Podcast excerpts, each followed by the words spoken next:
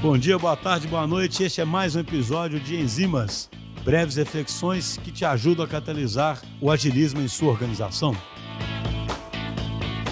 Olá, eu sou Thaís Falabella, sou UX Design Manager no iFood e também sou professora da área de UX. Hoje a gente vai falar um pouquinho sobre como que a gente mantém o nosso foco na geração de valor. E eu tenho cinco tópicos de dicas principais nesse sentido para você. O primeiro é que a gente tem que entender o que é valor para o nosso usuário, a gente tem que saber qual é o problema que a gente está resolvendo, o problema raiz, a gente tem que ter bases da agilidade, foco na boa priorização e na iteração.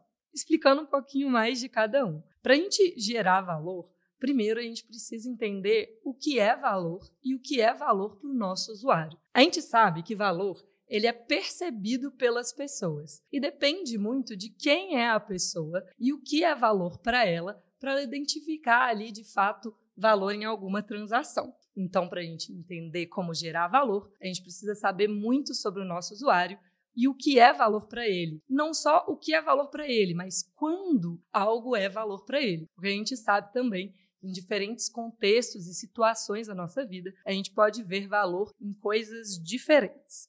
Além disso, a gente tem que ter foco no problema raiz, no porquê que a gente está criando aquelas soluções. A gente sabe que dentro da lógica do design, nem a melhor solução, mais bonita, ela consegue ser útil se ela resolver os problemas errados. Então a gente precisa entender muito bem qual é o problema raiz desse usuário para gerar bom valor. E precisamos também compreender que tudo que a gente vai criar é um output, é uma saída, é um entregável mas a gente só vai criar esse entregável com base no outcome, no impacto, no resultado que a gente quer gerar. Entendendo muito bem o problema raiz e o resultado que a gente quer gerar, a gente consegue gerar mais valor. A lógica da agilidade ela é muito importante para gerar valor, justamente por uma pergunta que eu gosto sempre de me fazer: quanto tempo eu demoro até entregar valor para o meu usuário? Quanto tempo eu demoro até entregar valor para o meu negócio? Pensando assim, a gente entende que se a gente trabalhar numa perspectiva ágil, a gente consegue ter um foco numa geração de valor mais rápida. Para gerar valor, a gente precisa também ter uma noção de priorização muito boa. A gente sabe que dentro de contextos de produto digital e no mundo como um todo, normalmente a gente tem muitas ideias do que pode ser feito. Para gerar valor, a gente precisa saber como escolher aquela ideia que vale a pena a gente trabalhar primeiro, para a gente entregar valor primeiro.